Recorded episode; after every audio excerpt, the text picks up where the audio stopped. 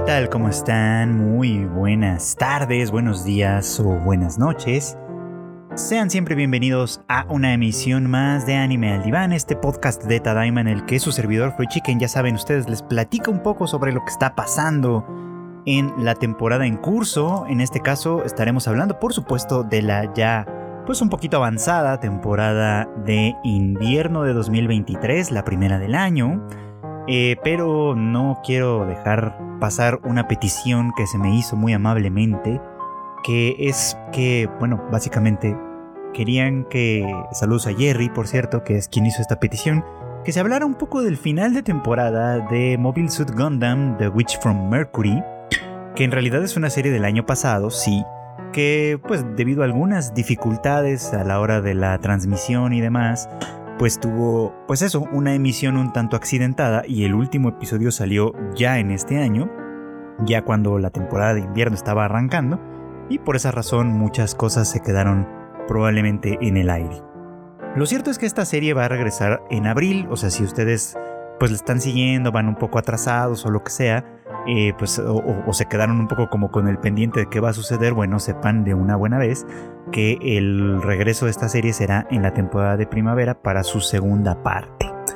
Y bueno, pues eh, una de las razones importantes para las, de las cuales, por las cuales es importante hablar, digamos, de el final de temporada de esta serie es quizá un poco como por la sorpresa con la que nos tomó a varios, sobre todo a los novatos en la franquicia como, como yo mismo, ¿no? Pero yo sé obviamente que quienes ya conocen Mobile Suit Gundam parece parece que pues a ellos no les toma tanto como por sorpresa como tal lo que sucedió al final de este de este primer episodio.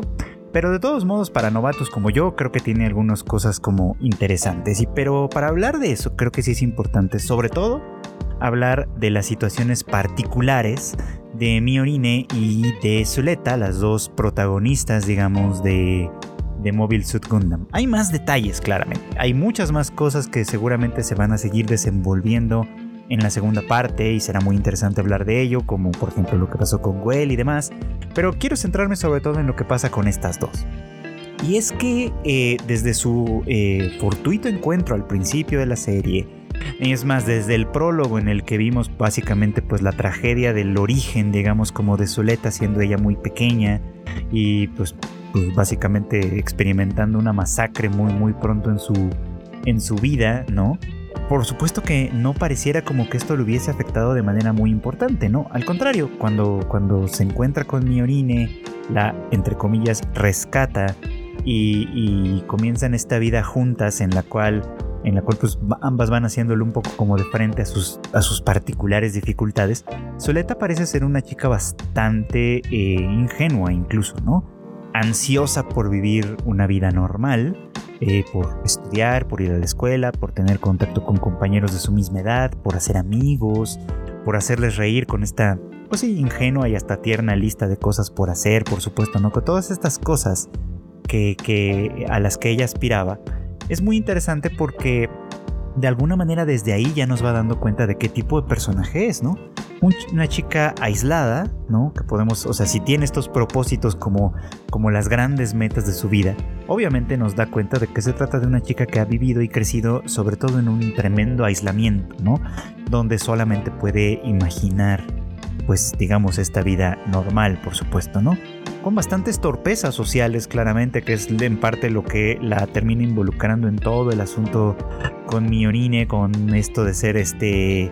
Eh, pues básicamente la prometida de, de, Miorine y quedarse de alguna forma con ella. En fin, todas estas cosas que fueron parte del atractivo original de esta serie, que me parece que puede ser como muy relevante. Pero esto, da cuenta un poco todas estas características de cuán aislada estaba y, hay un elemento más y muy significativo que vamos viendo conforme va avanzando más la serie y es su relación con su madre, ¿no?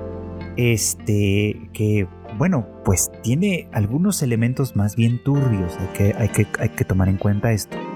Recordarán ustedes que muy al principio está la cuestión de que el Aerial, el, el mobile suit que utiliza Zuleta, puede o no ser un Gundam, ¿no? Y que la mamá de Zuleta defiende que, que no lo es, que se trata de tecnología, que la la la, porque pues básicamente la tecnología de los Gundam está prohibida en virtud de, el, pues, pues de, la constante tensión sobre el cuerpo de los pilotos al punto básicamente de, pues, de llevárselos entre las patas, de matarlos como tal, ¿no? De tal forma que esto está prohibidísimo, por supuesto.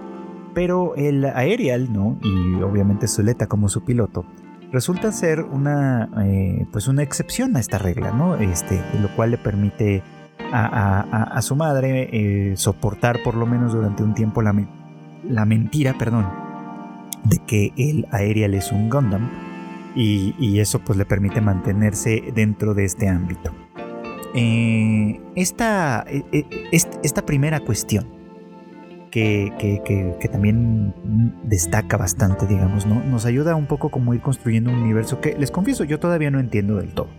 Porque creo que tiene muchos elementos que todavía no han sido suficientemente explicados, especialmente para novatos como yo. Por ejemplo, esta tecnología del Gundam, eh, el tema de por qué fue prohibida, obviamente se entiende que por las cuestiones que implica, por supuesto, pero lo que no se entiende, porque no es tan obvio en principio, es qué ganancias aporta, por ejemplo, ¿no? Porque este, el padre de Miorine, aquí venimos al, otro lado de la, de, la pareja de alguna forma, eh, tiene mucho que ver con esta prohibición, tiene mucho que ver con ello claramente, y en torno a él se conjunta un grupo de interés eh, económico y, militar, también se entiende un poco, ¿no? Que obviamente se beneficia mucho de la inexistencia de esta tecnología o de la no aceptación, del rechazo, digamos, de esta tecnología y que mantienen el control de las cosas de una manera bastante férrea, ¿no? Y ahí obviamente todo este sistema en el que mi orine pues es una, una ficha de cambio, digamos, que se puede ganar y que al convertirse pues en el, en, el prometido o prometida, digamos, de ella, pues se forma o se puede ir conformando una alianza particular muy muy importante desde luego, ¿no? O sea, aquí vemos como cosas que, destacan un poco como por la modernidad, la modernidad tecnológica, los Gundam, los Mobile Suit, la gente que vive en el espacio, que obviamente también por ahí se, nos implica que tienen un conflicto intrínseco con los habitantes de la Tierra, en fin, un detalle bastante, detalles bastante importantes que estoy seguro que tendrán mayor importancia conforme avance la serie pero al mismo tiempo un elemento como, como de una sociedad un tanto más retrasada, digamos, ¿no? al menos en cuanto, en cuanto al desarrollo social, que es básicamente pues este asunto de los matrimonios arreglados como una manera de mantener ciertas alianzas, ¿no? Que es pues un mecanismo social, político y de poder que existe todavía y que ha existido este, pues por toda la, por toda la historia de la humanidad básicamente, ¿no? Este, demostrando cómo eh, la tecnología, es verdad, avanza muchísimo más rápido que nuestras sociedades. Pero volviendo, pues ahora sí que al tema que nos ocupa, fíjense cómo está, está, todo este entorno va configurando mucho va, o va influyendo mucho en la manera en la que se van a relacionar estas dos.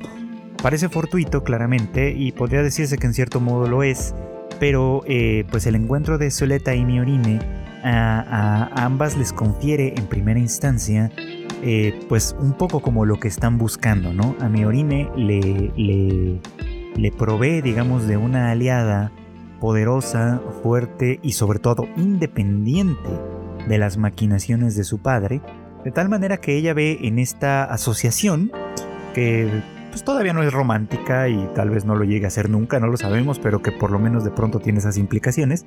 Pero ve, Miorine puede ver en esta asociación por lo menos una posibilidad para alcanzar su propia libertad, vamos, ¿no? Que básicamente al estar vinculada a alguien que no pertenece al grupo de su padre, que no está tras ella necesariamente por, las, por los intereses que esto puede implicar, al menos no en principio, eh, pues sí, ve ella la posibilidad de obtener algo de libertad, algo de independencia, que es, que es algo que pues básicamente ella no tiene, ¿no? Pese a todas sus virtudes, toda su inteligencia y toda su capacidad, es constante la implicación, la, insistencia, por ejemplo, de su padre en que ella no tiene nada por sí misma, que todo de alguna manera se lo debe a él y por lo tanto tiene que corresponderle con su absoluta obediencia. Y bueno, pues esto implica obviamente su propia voluntad de liberación. Por el otro lado, Zuleta evidentemente pues a través de ella va consiguiendo todo lo que ella buscaba básicamente, ¿no? Amistad, apoyo, eh, una, una mejor amiga, digamos, por así decirlo. Eh, alguien, digamos, en quien intentar confiar que no sea únicamente su mamá. Y pongo este contraste, digamos, entre, entre Miorine y la mamá de Soleta. Porque esto. Hay ahí también una relación muy compleja. Que también se nos va como de alguna manera implicando poco a poco, ¿no? Pero creo que una de las escenas fundamentales de esto es aquella en la que finalmente pues se tiene que revelar la verdad. El Aerial es un Gundam y es una tecnología que estaba prohibida, pero que pues gracias a todos los movimientos de Miorina y Zuleta dentro de la escuela, pues al final ya no quedó de otra más que eh, aprobarla y darle una nueva entrada, digamos, como a este mundo, desajustando obviamente todas las alianzas eh, tecnológicas, financieras, militares y demás de las que les venía hablando. Entonces, obviamente, pues este era el objetivo de la mamá de Soleta, ¿no? involucrarse en ello y, empezar a influir, digamos, como en este, en este terreno. Y lo, y lo, interesante, la escena interesante a la que me pueda referir aquí, es esta en la que Miorina y Soleta se entrevistan con ella, efectivamente, ¿no? Y, y, y, Miorine se da cuenta que, su, que Zuleta le es absolutamente leal, que, mm, que cuando la madre dice algo, sobre todo este dicho constante de si renuncias eh, pierdes algo, si ganas ganas doble, o no me acuerdo muy bien cómo era la verdad ahorita, pero esta, eh, eh, esta como filosofía de vida que de alguna manera ha motivado a Zuleta siempre a ser una persona que avanza y que avanza y que avanza constantemente pese a los tropiezos, vamos, que esa es la idea en, general. Eh, Miorine se da cuenta de esto, ¿no? Que, que, que Zuleta le es completamente leal y es completamente acrítica. Es decir, todo lo que ella le diga para Zuleta es verdad, eh, una verdad absoluta, indiscutible y demás. Que es, pues no es muy distinto de decir que le ha lavado un poco como el cerebro, básicamente, ¿no? Eh, lo cual desde muchos puntos de vista es muy grave y a lo mejor pasa un poco como por alto considerando que es pues su mamá, digamos, ¿no? O sea, que es alguien que, que en teoría se preocupa por ella, que en teoría la quiere, que en teoría, etcétera, etcétera. Todas estas cosas que pues ya sabemos que en realidad, sobre todo en estos mundos donde hay demasiados intereses, no necesariamente es cierto. Pero esa escena me parece interesante por esto, porque incluso Miorine luego le, le, confronta con esto, ¿no? Es como, bueno, pensé que estando frente a ella le podrías hacer preguntas un poquito más, un poquito más sensibles, un poquito más, más difíciles, ¿no? Y pues esto, ¿no? Esto no sucede. Y va a tener una importancia fundamental hacia el final de la temporada. En este momento en el que eh, pues ellas están en esta, en esta eh, estación espacial, digamos, ¿no? con, el Aerial que está a punto pues, de regresar a sus manos para ir echando a andar todo el trabajo que se ha tenido que hacer para, para adelantar la empresa con la que Miorine intenta de alguna manera liberarse dentro del sistema de su padre, este, teniendo, guardando un poco como de independencia con esta asociación especial, en fin, con todo esto que, que vimos construyéndose a lo largo del final de temporada, digamos, ¿no? Y que se nos presenta ya con un conflicto adicional, ¿no?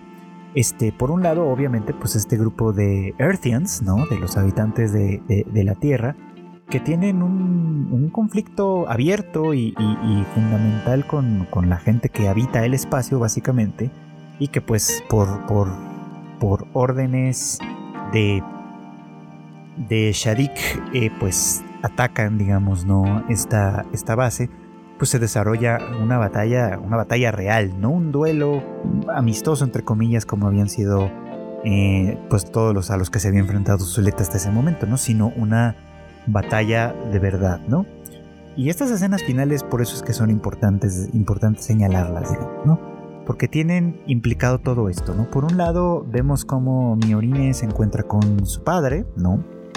Eh, y, y, ve muy de cerca, de alguna forma, el, efecto fundamental que las políticas impulsadas por su padre han tenido en el mundo, ¿no? Básicamente en el momento en el que es atacado, sin, sin casi asomo de piedad, básicamente. Que eh, ella obviamente pues tiene un contacto por primera vez directo con el rencor y el odio que puede eh, generar una persona con tanto poder, con tanto dominio de las cosas, digamos, ¿no? y que pues básicamente sí, ¿no? El, lo crudo que puede ser la guerra en ese sentido y desde cierto punto de vista lo protegida incluso que estaba, ¿no? Que por más que el padre se lo decía de alguna forma, este, hablándole de que ella no tenía nada, de que al final de cuentas todo se lo debía a él y a todo este sistema que la cobija, que la protege, pues es una lección muy muy dura para ella en este sentido, ¿no? Presenciar de viva voz, eh, de viva imagen, en carne propia prácticamente, ¿no? Eh, los horrores de la guerra y los efectos que tienen estas decisiones al más alto nivel en el otro extremo, digamos, como de la sociedad, en el extremo de, de, aquellos que han sido desplazados, rechazados y demás, ¿no? Y que obviamente pues llega el punto en el que recurrir a la violencia e incluso asociarse con personas de, pues, de motivaciones un tanto oscuras como el propio Shadik quizá, esto pues aquí es donde de alguna forma eh, pues todo esto se conjunta y se le muestra de una manera muy concreta. Y por el otro lado Soleta, que decíamos que se había manejado bastante con esta eh, personalidad cándida, ingenua, inocente quizá, será eh, es testigo, digamos, como de, cómo eh, pues estos soldados son asesinados prácticamente a sangre fría enfrente de ella por su madre y por sus asociados, digamos, ¿no? Y su madre eh, usando esta, esta filosofía de vida de, de, continuar avanzando, porque aún en la derrota, si sigues avanzando, tienes más posibilidades de ganar algo de ello, por supuesto, ¿no? Eh, la, le, tiene el efecto que, es fundamental aquí, ¿no? Que, la, que hace que el Zuleta suspenda cualquier capacidad de juicio que ella pueda tener. Y entonces obedezca ciega y absolutamente los, eh, pues las implicaciones, las indicaciones de su madre, ¿no? Llevándonos a esta escena final que de cierto modo nos, nos, se nos presenta como completamente inesperada, ¿no? Este momento en el que, en el que Miorin está a punto de ser probablemente asesinada por uno de los, de los atacantes, por supuesto, ¿no? Que, mientras ella está tratando de salvarle la vida a su padre y que es rescatada en el último minuto por, por Zuleta, ahora ya en el, en el montada en el aerial, digamos, ¿no?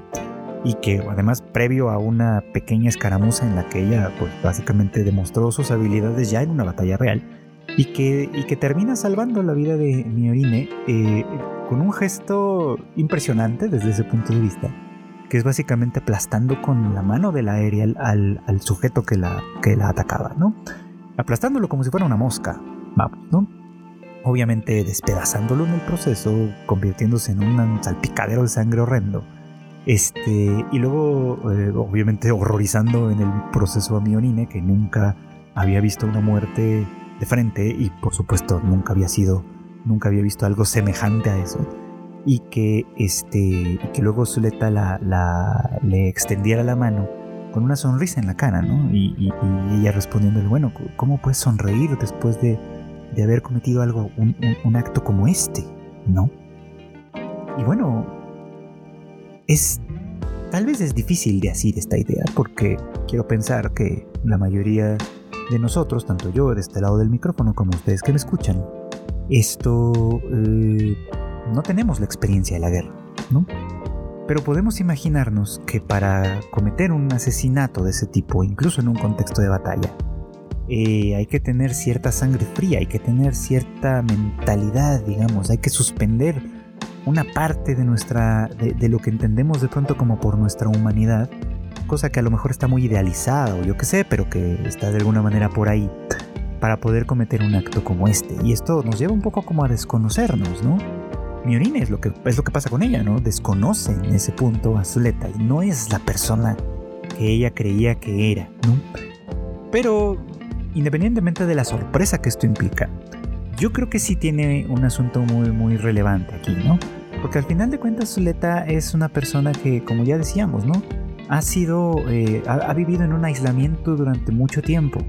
Sus relaciones presentes, sobre todo la relación con Miorini, que es la que más atesora eh, fuera de la relación con su madre, por supuesto, adquiere ese mismo cariz del de una persona que no tiene nada, ¿no? Y que de pronto tiene algo, un poco, y, es, y hay que aferrarse a eso a como de lugar. Ahí es donde este como lavado de cerebro que se intuye que su madre hace con ella de alguna forma convenciéndola de hacer prácticamente cualquier cosa en virtud de que ella siempre habla con la verdad y, nunca va a, pretender hacerle daño, entre muchas comillas, hace que ella sea capaz de esto, por supuesto, ¿no? Que, que, ella suspenda, como decíamos, este juicio, actúe de esta manera, porque a final de cuentas está defendiendo, protegiendo algo que es suyo, ¿no?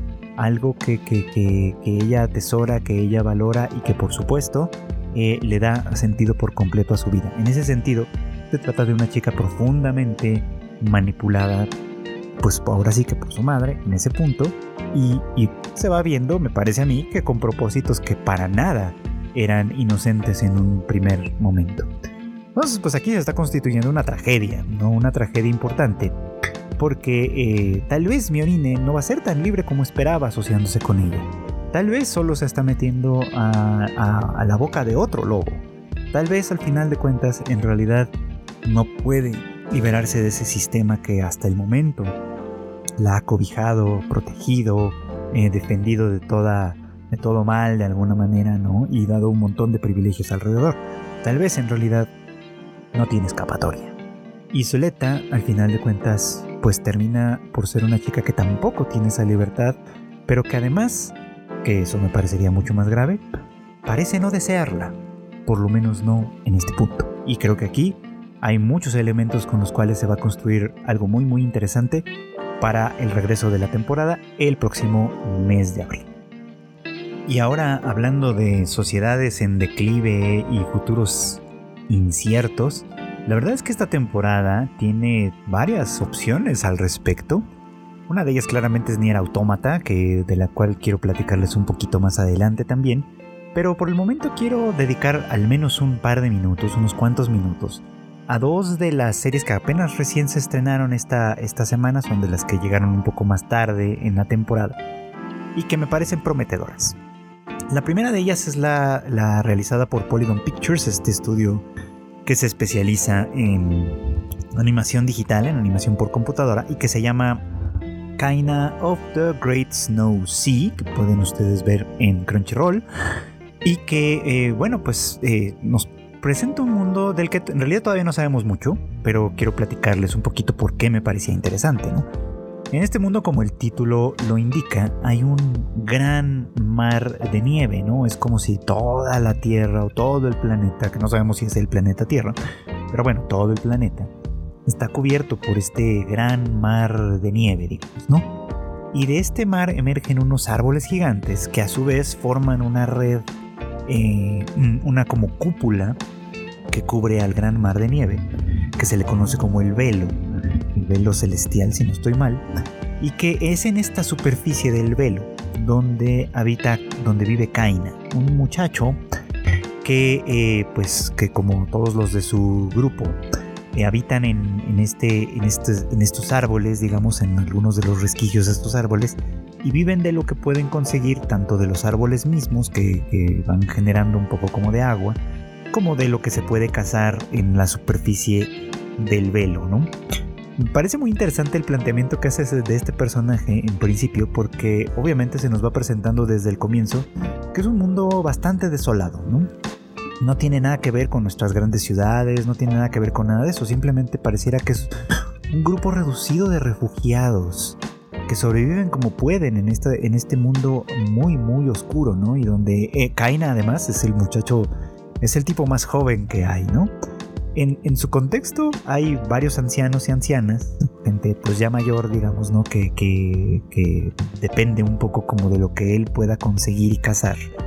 Y también hay uno, eh, uno adicional que, es un poco, tiene funciones un poco como de vigía y que le cuenta a él la historia de, de cómo antes, cuando este mundo se encontraba un poquito más poblado, digamos, había personas que llevaban eh, pues las noticias, digamos, que viajaban de lugar en lugar llevando información importante, ¿no? Y que además ellos eran quienes enseñaban un arte olvidado que era el de la lectura, ¿no? Eh, para esto, pues hay como algunos eh, documentos, objetos, contextos, escritos y cosas así que, estos personajes se, se, esmeran en aprender a leer, pese a que en realidad pues no ofrecen información útil para el mundo en el que están viviendo, básicamente, ¿no? Nosotros podemos escuchar lo que, lo que leen claramente y darnos cuenta que se trata de, de, en la mayoría de los casos se trata de documentos que tendrían sentido en nuestra civilización, pero que son perfectamente anodinos, que no tienen ninguna, ninguna importancia de verdad. Lo cual de pronto pues obviamente me hace pensar en las, eh, eh, eh, en, en mucho de lo que hay, de lo que se encuentra en términos de, de, antropología y de arqueología, por ejemplo, ¿no? Ya saben ustedes estas disciplinas que se encargan de estudiar a la humanidad y a sus y, sus producciones, digamos, y sus objetos y sus civilizaciones. Y que obviamente pues los arqueólogos obtienen de, sus excavaciones muchas veces artefactos a los cuales pues tratan ¿no? de encontrarles, eh, de, identificarles sus funciones, sus sentidos, su existencia, las razones de su existencia, de sus formas, de sus decoraciones y de todo esto, ¿no? Me hacía pensar un poco como en ello porque pues creo que esta, esta labor parecía así, ¿no? Un poco como lo importante era preservar esos documentos, aprender a leerlos y descifrarlos, porque tal vez algún día tendrán sentido quizá para nosotros y nos darán alguna luz de quiénes somos y cómo, y cómo llegamos hasta acá, para cuando menos, ¿no? Eh, un esfuerzo que parece fútil en algunas circunstancias, pero que bueno, ahí, ahí estaba, ¿no? Y Kaina tiene cierta curiosidad, digamos, cierta curiosidad científica porque él desde su ventana, desde su mirilla, observa, por ejemplo, eh, lo que hay más allá del velo, ¿no? Lo que, lo, que, lo que sucede, digamos, en el gran mar de nieve, que le queda muy, muy lejos, claramente, que no puede distinguir con, veracidad, con, con, certidumbre, digamos, pero que trata de intuir, ¿no? Los movimientos que hay de las luces y demás, si son, este, ¿cómo, cómo decirlo? Si son estables, si son erráticos, si puede extraerse de ellos un patrón o algo que observar. Tiene a final de cuentas esta mentalidad, ¿no? De que allá, allá abajo, fíjate, eso es muy interesante, como así como nosotros observamos el cielo, pues Kaina observa la superficie, que es la que tiene distante, ¿no? Y trata de, intuir algo ahí, de, de obtener algún tipo de explicación sobre este mundo que habita, ¿no? Entonces, pues creo que me parece que es interesante recordar cómo de alguna manera nosotros también hemos llegado a esto, ¿no? O sea, nosotros precisamente por nuestra curiosidad del mundo conseguimos muchísimo, muchísimo conocimiento y en realidad todo el que nos podría llegar a hacer falta para poder asir la realidad de nuestro mundo. En fin, esa, esa posición me parece muy interesante y yo siempre tengo una buena disposición, tengo que decirlo, para personajes que se inclinan hacia ese lado, ¿no? Hacia tratar de entender qué es lo que está pasando o qué es lo que pasa con el mundo, cómo se configura su mundo. Y bueno, Kaina evidentemente, al menos hasta este punto, desconoce que en el gran mar de nieve hay otros seres humanos que habitan sin saber también de la existencia de aquellos que viven en el velo. En este caso, pues se nos presenta también al personaje de Irija, una chica que se nos explica muy someramente que es una princesa tratando de salvar a su reino de un imperio claramente superior en tanto en tecnología como en eh, pues como en digamos no y en esta primera escena en la que ella aparece viene huyendo de pues de de, un grupo de soldados del imperio que de los cuales ella escapa por pura suerte gracias al sacrificio de, la gente que, que le rodeaba básicamente y consigue treparse a una criatura que se conoce como flotador, bueno, no sé si es una criatura, a un objeto que se conoce como flotador, y al que, al que pues montada digamos como en él, como a, la manera de un globo aerostático, termina pues escapando de sus perseguidores y elevándose al punto en el que atraviesa uno de los agujeros del velo y, y se encuentra ahí con Kaina.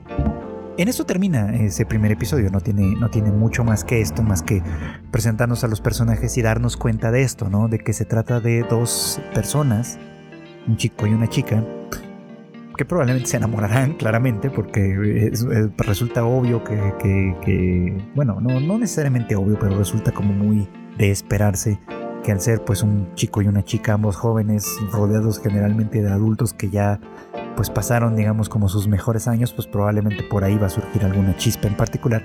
Pero eh, lo importante no es eso, lo importante en el, en el fondo es que se trata de, de, pues esto, ¿no? De un chico y una chica que van a buscar, eh, que van a encontrarse, digamos, partiendo de lugares completamente distintos, que son además completamente desconocidos para uno y para la otra. Entonces ahí la, necesidad de una de salvar a su pueblo y la probable curiosidad y tal vez necesidad del otro de salvar también a los suyos, puede ser que implique una, una cuestión interesante, un encuentro de dos mundos, digamos, que a través del conocimiento y tal vez, tal vez, a través del amor también, pues puedan encontrar una solución o una salida a los desafíos que les presenta su vida. Les hablo de esta serie porque creo que va a gozar de poca popularidad, la verdad sea dicha. O sea, obviamente va a palidecer en, función de los grandes, grandes estrenos y de las varias segundas temporadas que hay por ahí. E incluso estoy seguro que muchos de los genéricos van a ser bastante más populares, pero les invito pues, ¿no? A que le den una oportunidad a esta serie, tal vez resulte más interesante. Tal vez me come mis palabras más adelante. Eso también es un es algo que puede suceder, pero por el momento me parece que tiene un arranque valioso e interesante en este contexto.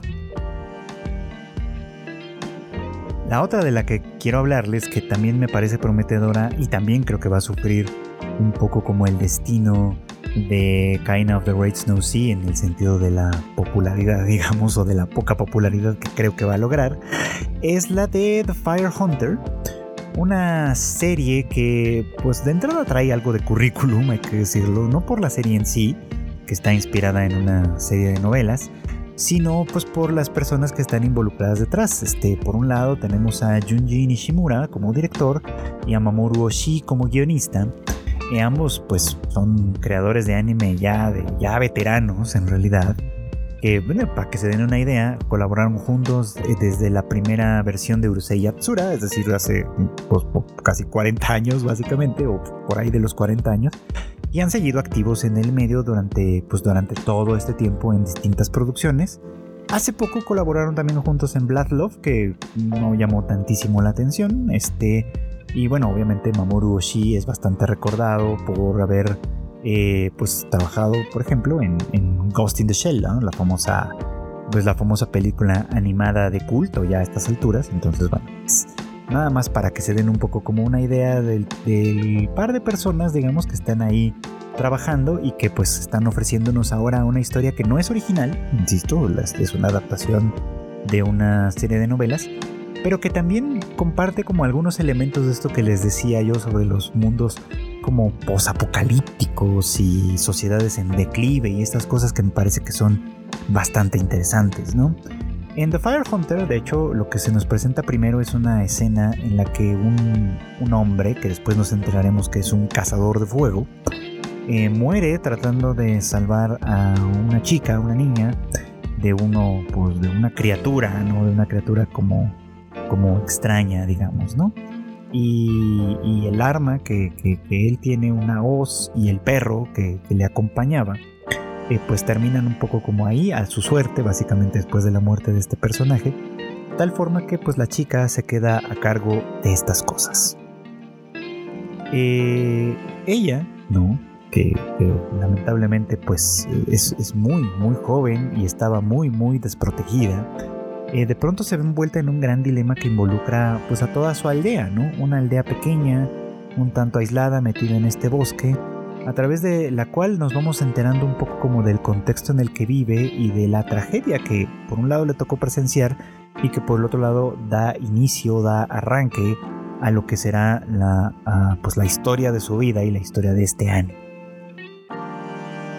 Eh, en este mundo, pues se nos explica, digamos, ¿no? que la humanidad vive, o lo que queda de la humanidad, vive en, lo que fue, en lo, posterior, digamos, a una gran guerra, la última guerra, digamos, como de, la humanidad.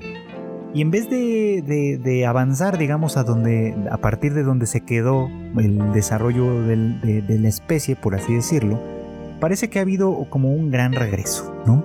Ahora la humanidad vive envuelta en un mundo de rodeada de un gran bosque eh, muy muy oscuro y muy denso, digamos, ¿no? Y han sido infectados o, algo ha pasado, algo ha cambiado en la humanidad. De tal manera que no pueden eh, acercarse siquiera al fuego, ¿no? Eh, porque automáticamente entrarían en un proceso de combustión espontánea y, morirían explotando de algo. Eh, esto es muy interesante en principio porque eh, vamos a decirlo así, ¿no? Es como que la, como que esta historia se construye a partir de los dos miedos ancestrales, digamos, de la humanidad, ¿no? El miedo a la oscuridad, representada en este bosque que rodea las aldeas y que parece prácticamente impenetrable. Y obviamente el miedo al fuego mismo, ¿no? Cuya conquista en un momento dado, de acuerdo con, pues con, una interpretación muy clásica de la antropología, con la conquista del fuego básicamente, es que da inicio precisamente la civilización así como, así como la conocemos o así como la entendemos. Pues aquí digamos que se han dado todos esos pasos hacia atrás. Entonces la humanidad vive en estas aldeas y, el fuego eh, al cual pues en este punto ya podríamos decir que son alérgicos en cierta manera, pues se convierte en un bien muy muy preciado, ¿no? Que solo puede conseguirse a partir de la cacería de estas criaturas del bosque, que son los objetos de cacería, digamos, de los cazadores de fuego, ¿no? Entonces Toko, la chica en cuestión, digamos, ¿no? Que presenció la muerte de un cazador de fuego, que termina eh, quedándose, digamos, ¿no? Con, un... Con, tanto con el arma de él como con el perro, este, y que pues ella a final de cuentas pues no tenía otro destino más que ser una aldeana común y corriente, pues de pronto se ve eh, pues involucrada en esto, tratando de conseguir hierbas medicinales para su familia, por supuesto, ¿no? Que obviamente pues en un mundo como este se pueden imaginar que la precariedad de la vida pues es bastante grande. Eh, aquí es donde inicia su historia y va a iniciar además o va a continuar además con un viaje.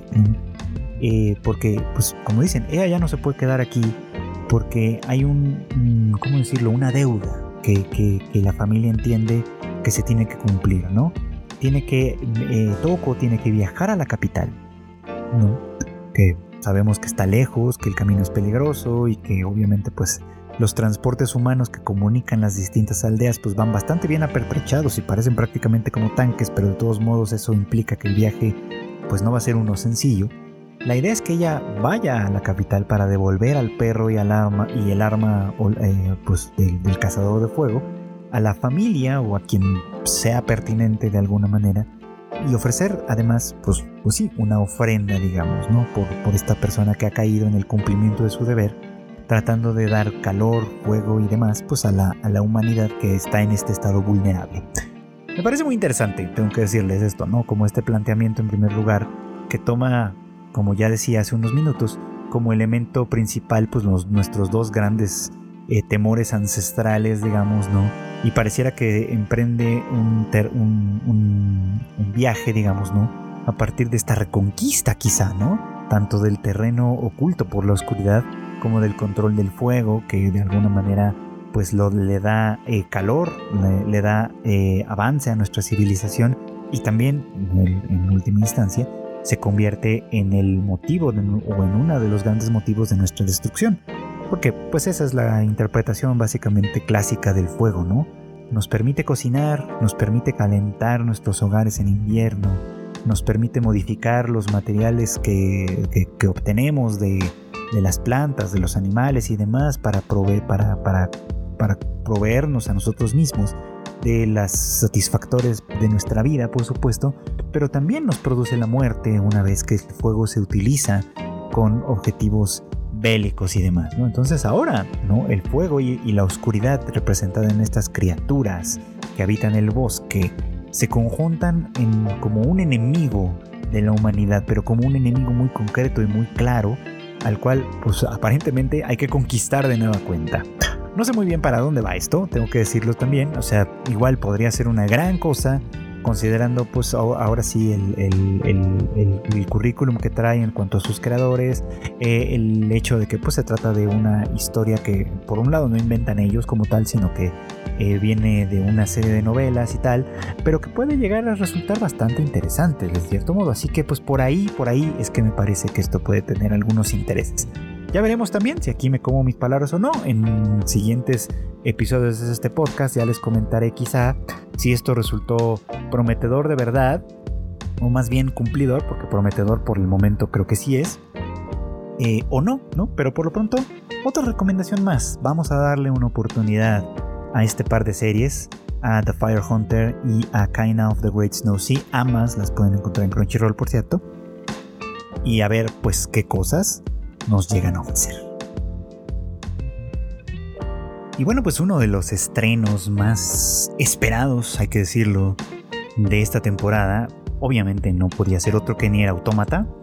Eh, esta adaptación, mm, reinterpretación, no sabemos muy bien todavía qué es lo que va a ser, pero que de alguna manera se desprende, digamos, pues del famosísimo juego eh, desarrollado, bueno, creado, digamos, por Yoko Taro, y que, pues también, al igual que las otras que les venía platicando, eh, parte de una, de una civilización en declive, de un futuro post-apocalíptico, aparentemente, y que, pues, de alguna manera se va construyendo a partir, a partir de eso. Eh, aquí, mm, vamos a decirlo así, tengo un poquito como de trampa porque si bien no he jugado el juego entero, todavía me falta bastante por avanzar, sí comencé a jugarlo hace algunas semanas, así que pues algunas de las cosas que aparecieron pues ya las tenía bastante claras y otras tal vez no tanto, entonces vamos a ver qué es lo que ha ido sucediendo, ¿no?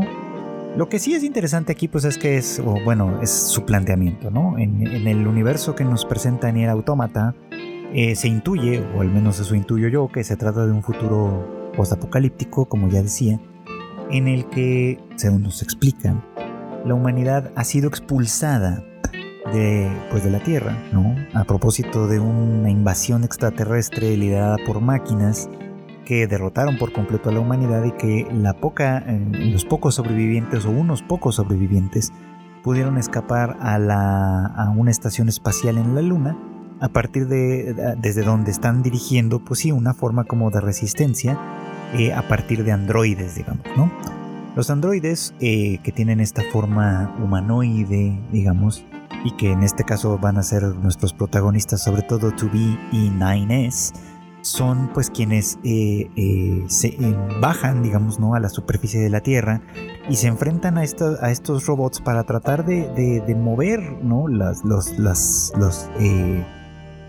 engranes, digamos, de una guerra entre la humanidad y los robots que está como, como estancada, digamos, ¿no? Que lleva muchos, muchos años estancada y que necesita obviamente avanzar para esto, ¿no?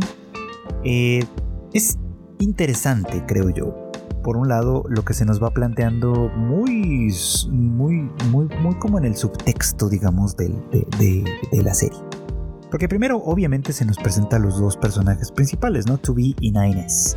2B, que es un androide de batalla, eso es a lo que corresponde la B, en este caso, ¿no? Y que, eh, pues sí, tiene como, como misión de alguna manera empezar a infiltrarse, digamos, ¿no? Como en el territorio, en el territorio terrestre, en compañía de 9S, que la S en este caso corresponde con Scanner, y que pues tiene funciones de investigación y de reconocimiento. Eh, en la primera en el primer episodio que, vemos una de las primeras batallas del juego básicamente este vemos como por ejemplo Nines y, y 2B se infiltran en una fábrica de, de armas básicamente donde los robots pues eso, construyen armas para seguir adelante con su, con su guerra, por supuesto, y terminan enfrentándose a una pues a un, robot gigantesco, ¿no? Que, supone una especie como de primer jefe quizá, pero que cuya escena principal tiene la virtud de marcarnos pues como este encuentro entre estos dos personajes, ¿no?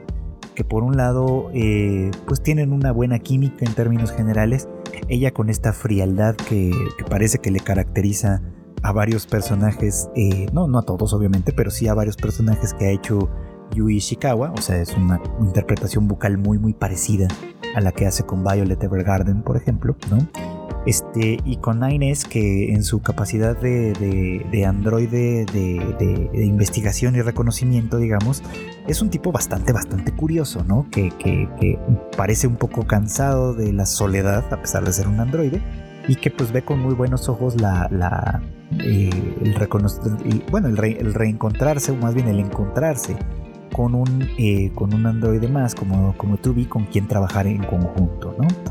Eh, pero esta escena me parece importante y me parece interesante. Eh, cuando, en, el primer momento del anime en el que vemos a Nines, lo vemos pues así, ¿no? sentado en un lugar viendo sus, sus monitores y viendo además como un pequeño robot que aquí esta distinción es importante, los robots son como los invasores extraterrestres y los androides son los enviados por la humanidad, digamos, para, resolver este asunto, pues como un pequeño robot trata de, devolverle la vida a otro, echándole cubetadas de, aceite, ¿no? Y Nine se burla un poquito, ¿no? Diciéndole que pues por más aceite que le lance, su amiguito no va a revivir, ¿no? Les digo que esta escena me parece interesante, me pareció interesante desde el comienzo porque el juego también lo hace un poco. Desde el principio hay implicaciones de que los robots, al menos algunos de ellos, no son máquinas en el sentido estricto de, lo que entenderíamos por ello, ¿no? Sino que parece, pareciera que dentro de sus sistemas han desarrollado una forma de emocionalidad que obviamente asemeja sus conductas y, su, manera de hablar, porque algunos hablan claramente, a, cómo podemos, llegar a ser nosotros los humanos. Algo que además pasa también con los androides, ¿no? Que pese a que eso, son androides, eh, pues ellos tienen también muchas actitudes este, y características que los acercan sospechosamente a lo que nosotros como espectadores y como jugadores en un momento dado podemos entender como humanidad. Y es interesante que el segundo episodio, eh, porque el primero pues es como muy sencillo en ese sentido, no es una batalla, se conocen este par y en fin, ¿no? Pero en el segundo episodio, este, eh, eh, van sucediendo otras cosas que dan cuenta de esto mismo que, de esto que ya les decía. Primero, una larga escena de un, de un robot que eh, pues que de alguna manera parece que se, enamora digamos de una flor no y que, que comienza a, intentar entenderla eh, es una forma muy bonita de representar el amor me parece a mí. Comienza a intentar entenderla a intentar conocerla a intentar reproducirla de hecho no y se convierte en una especie como de robot jardinero empieza a, replicar, digamos, como esta flor que ama tanto y empieza pues, a, producir un pequeño jardín al cual luego se suman otro, otros robots también y empiezan a ayudarle de tal manera que el jardín crece y eso se ve como muy bonito. Mientras que en paralelo se nos va mostrando la historia de un personaje nuevo, que, cuyo nombre es Lily, una chica que eh, forma parte de la resistencia humana, es decir, ella habita la superficie y, lidera, digamos, como un pequeño escuadrón de, resistentes, en este caso, ¿no? De, soldados humanos, ¿no? Que buscan sobrevivir y recuperar territorio que se ha perdido, digamos, como a las máquinas, ¿no? Eh, resulta interesante también ahí la implicación de lo que pasa, ¿no? Que eh, los soldados intentan decirle constantemente, ¿no? Alguno de ellos al menos, ¿no? Que pida refuerzos ¿no? a Yorja, la organización de la humanidad que habita la Luna, bueno, la, estación lunar, y que eh, para que envíe refuerzos y les ayude de alguna manera con esta batalla, y ella se niega constantemente pensando en Yorja como en una organización que básicamente les ha abandonado, ¿no? Que, de la cual no pueden esperar nada, ni deberían hacerlo quizá, y que pues al final del día tienen que valerse por sí solos, ¿no? Y pues se desarrolla aquí una pequeña tragedia en los dos sentidos. Por un lado, eh, un grupo de robots hostiles se, se, organiza, digamos, ¿no? para atacar y hacer frente al grupo de Lily. Y en el proceso, pues destruyen el jardín del otro robot y le pasan por encima básicamente a él y a sus, y a sus colaboradores, eh, destruyéndolo básicamente todo para que al final eh, sean Nines y 2 quienes les destruyan a ellos, ¿no? Para la completa sorpresa e incredulidad de Lily. Podríamos decir que ha pasado poco hasta ahora en estos dos episodios que lleva, que lleva la serie, pero creo que a final de cuentas está planteándonos un poco como esto. Por un lado, que vayamos conociendo a los personajes, cosa que es normal y habitual, sobre todo teniendo en cuenta que desde su promoción Nier Automata nos ha eh, pues implicado que hay varios personajes por conocer eh, ya, mencionábamos obviamente a los dos androides, pero por ahí está Lily, por ahí está Pascal, por ahí hay como, bueno, obviamente distintos actores en este, eh, en este proceso desde luego, pero que además obviamente va planteando esto como una duda fundamental e importante, que creo que va marcada desde ahí, ¿no? Como que es realmente lo que nos constituye humanos, ¿no? Eh, y lo digo pues tanto por estos, estas escenas en que, que, no se han descuidado en mostrarnos a los, a los robots teniendo actitudes que podríamos considerar humanas, eh, y tal vez no solo humanas, sino que podríamos considerar de seres vivientes, vamos, ¿no? Porque es verdad, no, solo los humanos, eh, eh, aunque suene contradictorio, llegamos a mostrar conductas humanitarias, por así decirlo, ¿no? Como de cuidado de nuestros de nuestros compañeros, de nuestros congéneres, de nuestros heridos incluso, ¿no? O sea, en algunos casos se, ha demostrado y se ha, se ha encontrado, ¿no? Evidencia de que algunas especies animales también lo hacen y también lo replican. Pero bueno, vamos a decirlo para efectos prácticos que estamos hablando de actitudes más bien humanitarias que muestran los robots, por ejemplo el robot jardinero, por ejemplo el robot que le arroja aceite al otro tratando de revivirlo de alguna manera, este, y por el otro lado, obviamente, la curiosidad eh, de pronto casi morbosa que tiene a Inés, la duda que, poco a poco parece manifestarse en la mentalidad de Tubi y desde luego pues la, la, parte más eh, desesperanzadora que es la que representan al menos de momento los humanos concretos que si estamos viendo aquí representados en el personaje sobre todo de Lily, ¿no? Quien quien parece sentir el peso de, la, de, una guerra que no tiene final, que, tal vez ha perdido ya el propósito y, para la cual no ve ninguna salida. Entonces, pues resulta o parece resultar como interesante toda esta serie de contrastes que se están planteando desde ya en esta serie y que seguramente constituirán un elemento fundamental e importante de su narrativa. Así que pues y considerando que es una de las series más esperadas por todo el hype, por toda la emoción que ha traído el juego desde su lanzamiento hace ya algunos añitos y que obviamente pues se va a seguir alimentando a partir de esta, de esta mm, pues de este anime creo que mm, es una de las ofertas más interesantes del momento. Y pues sí yo la estoy siguiendo la verdad es que con bastante interés. Probablemente estaré siguiéndola de manera paralela conforme voy jugando también el, juego, en este caso yo lo tengo para el Nintendo Switch, así que pues ya les estaré contando quizá más adelante cuáles son un poco como las semejanzas, las diferencias que puedo llegar a observar y todo esto de tal manera que podamos tener una conversación interesante sobre esto, pero lo que va planteando de momento me parece que es interesante, me parece que está muy bien y que eh, aunque eh, es, algo que ya hemos visto en otras historias, tengo expectativas de que sea algo que me sorprenda. Y bueno, pues esto fue todo por hoy. Muchas gracias como siempre por acompañarme en el anime al diván.